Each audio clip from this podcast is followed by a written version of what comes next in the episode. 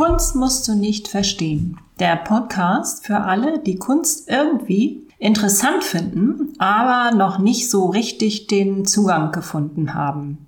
Wozu eigentlich Kunst? Man muss weder Kunst noch Kunstgeschichte studiert haben, um sich mit Kunst auseinanderzusetzen. Lass uns mal ganz tief eintauchen und mal einfach nur an der Oberfläche schwimmen. Viel Spaß dabei.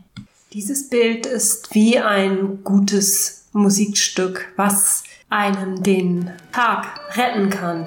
Mein Name ist Astrid Blume. Ich bin Künstlerin seit vielen Jahren, Malerin und Kunstfreundin.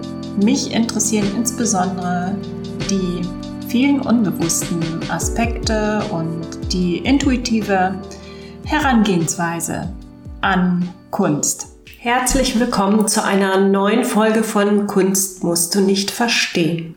Du wirst es hören, meine Stimme klingt sehr nasal heute. Wahrscheinlich auch ein Grund, warum ich mir diese Künstlerin ausgesucht habe. Nicht nur der Blick aus dem Fenster in das kühle, feuchte Schneegrieseln, sondern auch dieses Erkältetsein, das macht einfach Lust auf was Buntes, auf Sommer, auf Leichtigkeit, auf frische Farben. Da sind die Bilder dieser in Kalifornien lebenden Künstlerin Heather Day genau die richtige Medizin. Aber sie sind nicht nur oberflächlich so etwas wie Medizin oder ein Stimmungsaufheller nach dem Motto, streichen wir die Wand orange und dann geht es mir besser. Nein, diese Bilder sind vielschichtig und sehr geschickt komponiert. Es wird oft die Verbindung hergestellt zum abstrakten Expressionismus, der Kunstrichtung, die Mitte des 20. Jahrhunderts in Amerika sehr wichtig geworden ist. Also das Gestische, das Ausdrücken, das sich ausdrücken mit Hilfe von Farbe und Form und Linie. Ja, diese Anklänge sind durchaus zu finden, aber es wirkt anders, es wirkt modern, es wirkt leichter ich möchte aber ganz kurz mit der Biografie der Künstlerin starten. Und zwar ist Heather Day 1989 in Honolulu auf Hawaii geboren und hat über viele Jahre gemalt, hat schließlich das Maryland Institute College of Art besucht und hat dort 2012 ihren Bachelor of Fine Arts gemacht. Wie gesagt, sie lebt und arbeitet heute in Kalifornien. Das Bild, um welches es heute geht, das hat den Titel Fever Dream, ein bisschen passend. Dieses Bild ist auf der Website von Heather Day zu sehen. Es ist 2020 von ihr gemalt worden und hat ein Panoramaformat einen, ein extremes Querformat dadurch, dass es ein Diptychon ist. Sieht aus wie ein aufgeklapptes Buch. Es sind zwei Leinwände, die direkt aneinander stoßen. Das Bild hat die Maße 142,2 mal 365,8 Zentimeter. Es ist gemalt mit Mixed Media auf Leinwand. Es gibt ein paar kurze Filme über Heather Day im Netz und man kann sie bei ihrer Arbeit beobachten, so dass die Entstehungsgeschichte von Bildern wie Fever Dream gut illustriert ist. Man kann sich vorstellen, wie sie an ihre Bilder herangeht. Vieles ist intuitiv. So hat es zumindest für mich den Anschein. Sie benutzt digitale Hilfsmittel. Sie benutzt aber auch kleinere Formate, um Dinge auszutesten, um Farben auszutesten, bevor sie dann auf größere Formate geht.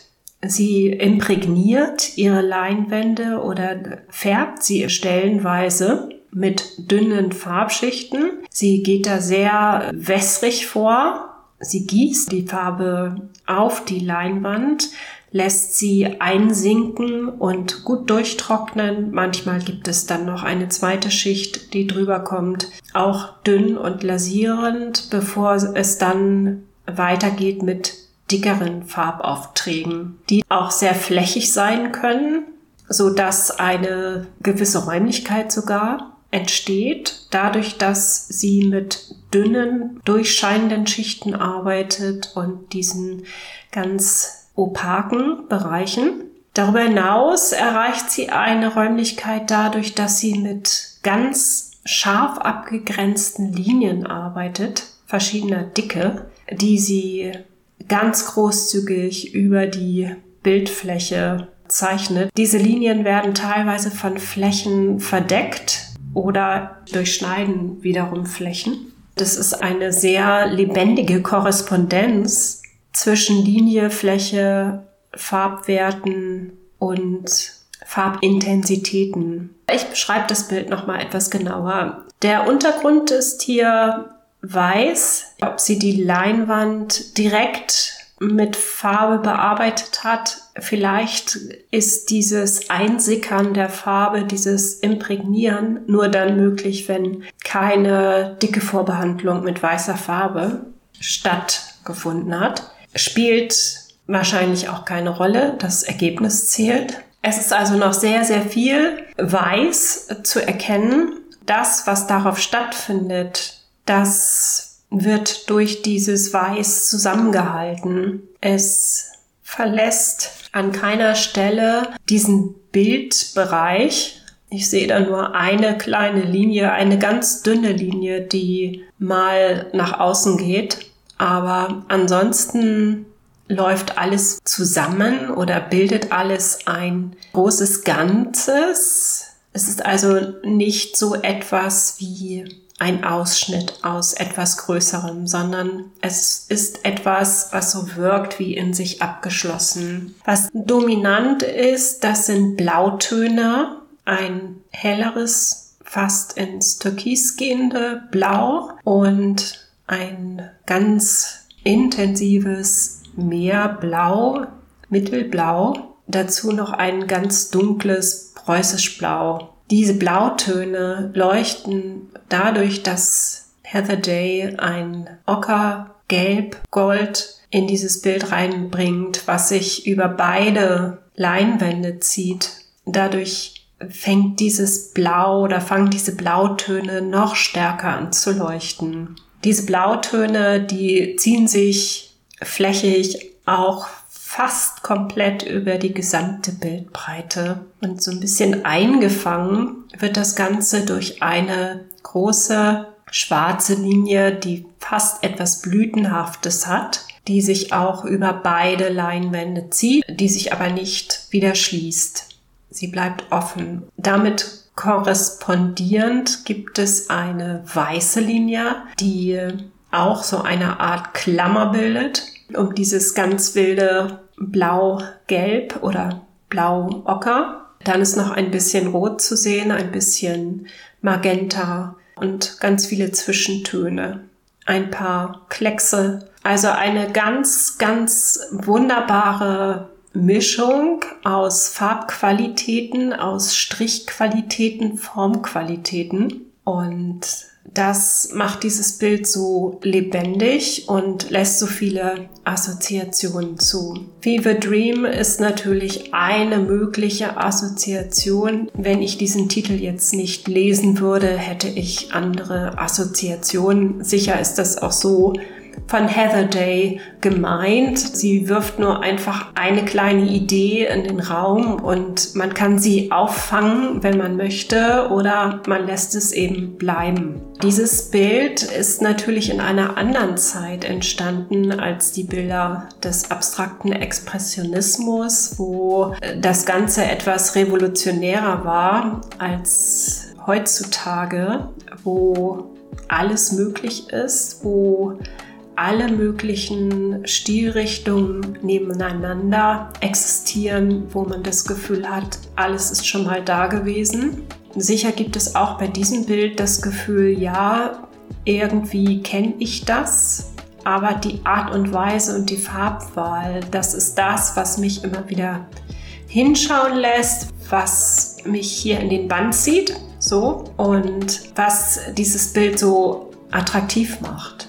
Das ist keine einfache Effekthascherei, sondern man spürt einfach diese Lust am Malen, diese Lust am Umgang mit den Farben und den Qualitäten. Man nimmt es der Malerin einfach ab. Diesen vielleicht auch Forscherdrang, dieses immer wieder ausprobieren wollen von neuen Kombinationen und dieses Eintauchen in die Unendlichkeit der Möglichkeiten und dieses, was äh, der Titel nahelegt, auch dieses Abdriften. Es ist ein Fiebertraum, ein Abdriften in eine andere Welt, aber manchmal ist das eben auch ganz schön oder es tut ganz gut und es muss ja nicht alles immer eine ganz, ganz tiefe Bedeutung haben und eine komplizierte Geschichte erzählen.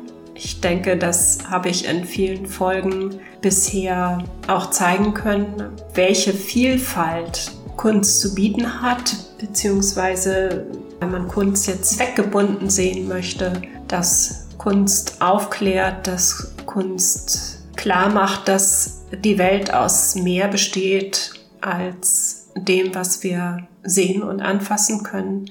Kunst versucht das irgendwie zu erfassen oder begreifbar zu machen, was da noch ist. Das ist schwer in Worte zu fassen, aber die Bilder von Heather Day, die bringen uns dem etwas näher. Wenn man sich die Website von Heather Day anschaut und ihre früheren Bilder sieht, da ist mehr Komplexität vorhanden. Mir persönlich gefallen die jüngeren Bilder wesentlich besser. Man sieht, dass sie eine Entwicklung durchgemacht hat. Macht einfach Spaß, die Bilder anzuschauen. Ich habe sie leider noch nie direkt gesehen. Sie arbeitet auch sehr, sehr groß. Man sieht sie auf ihrer Website auf einer Hebebühne, wo sie ganz riesig große Murals, also Wandbilder malt, sowohl in Innenräumen als auch als Fassadenbemalung.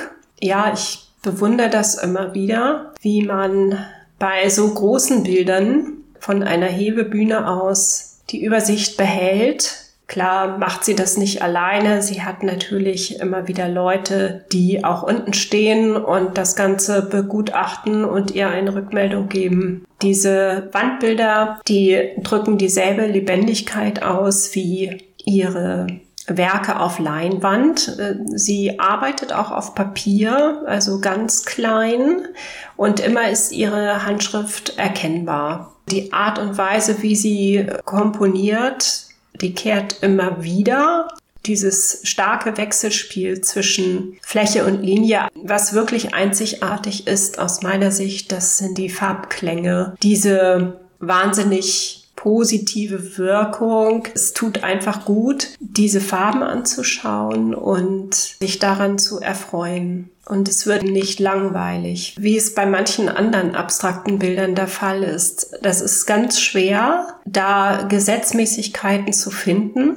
Was ist jetzt gute abstrakte Kunst, was ist weniger gute abstrakte Kunst. Man muss ja jetzt auch nicht unbedingt mit den Vokabeln gut und schlecht arbeiten. Es geht mehr um Kraft.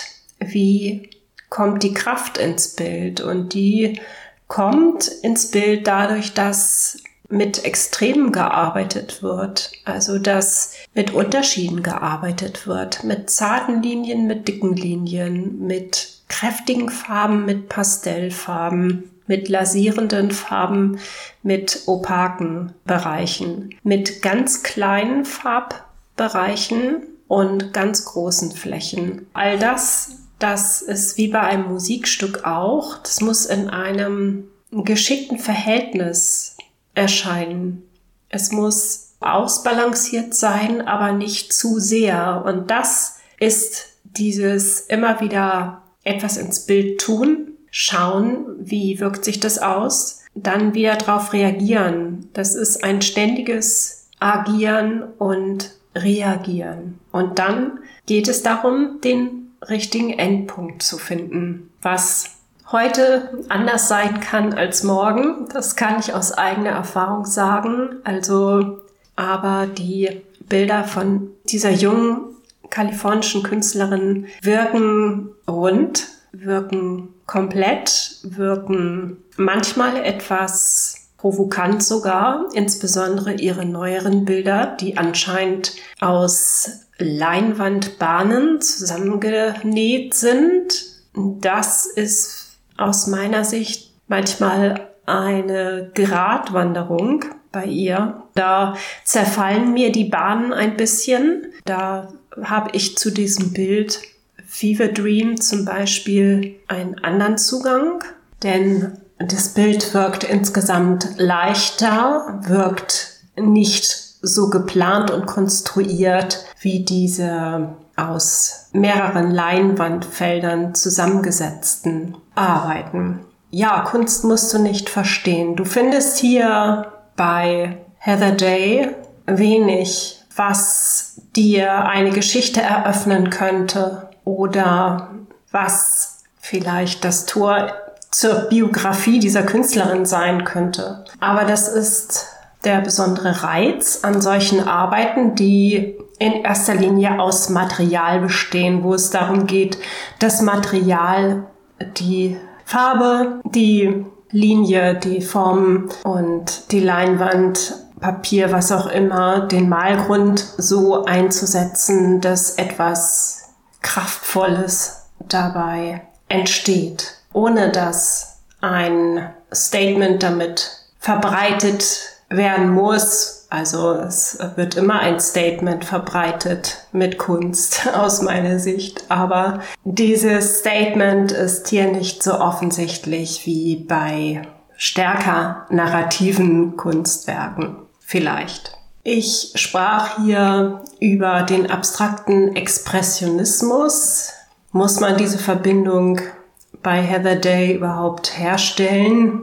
Es ist müßig darüber zu reden, wichtig ist einfach nur, ist Kraft im Bild? Ja oder nein? Macht es Spaß hinzuschauen? Möchte ich verweilen? Ja oder nein? Und wie auch immer ich diese Frage beantworte, kann ich natürlich in die Ursachen gehen und komme dann auf Farbtheorien, auf Kompositionsgesetze und so weiter. Ein bisschen habe ich das ja hier getan. Abstrakte Kunst ist ein weites Feld. Expressionismus, da geht es, wie das Wort schon verrät, um den persönlichen Ausdruck. Ich habe hier über andere abstrakte Künstler gesprochen, zum Beispiel auch gerade vor kurzem über Xyla Jane. Da steckt aber noch ein zusätzliches Konstruktionsprinzip dahinter oder bei Victor Vasarely zum Beispiel.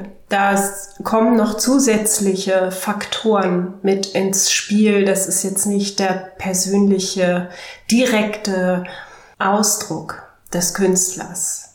Im Unterschied hier zu Heather Day. Über Künstler, die dieser Strömung zuzuordnen sind, habe ich in der Vergangenheit auch schon gesprochen, zum Beispiel in der Folge 3 über Mark Rothko und in Folge 14 über Clifford Still. Vielleicht hast du Lust, dort nochmal wieder reinzuhören, um ein paar Vergleiche zu haben. Ich hoffe, dir hat es wieder Spaß gemacht, das Eintauchen in die Farbe heute. Vielleicht hat es dir genauso gut getan wie mir.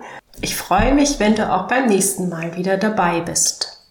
Meine eigenen Bilder findest du unter www.astridblome.de, außerdem auf Instagram und du findest meinen neuen Podcast Mindless Drawings zum meditativen Zeichnen als Special überall da, wo du auch Kunst musst du nicht verstehen findest.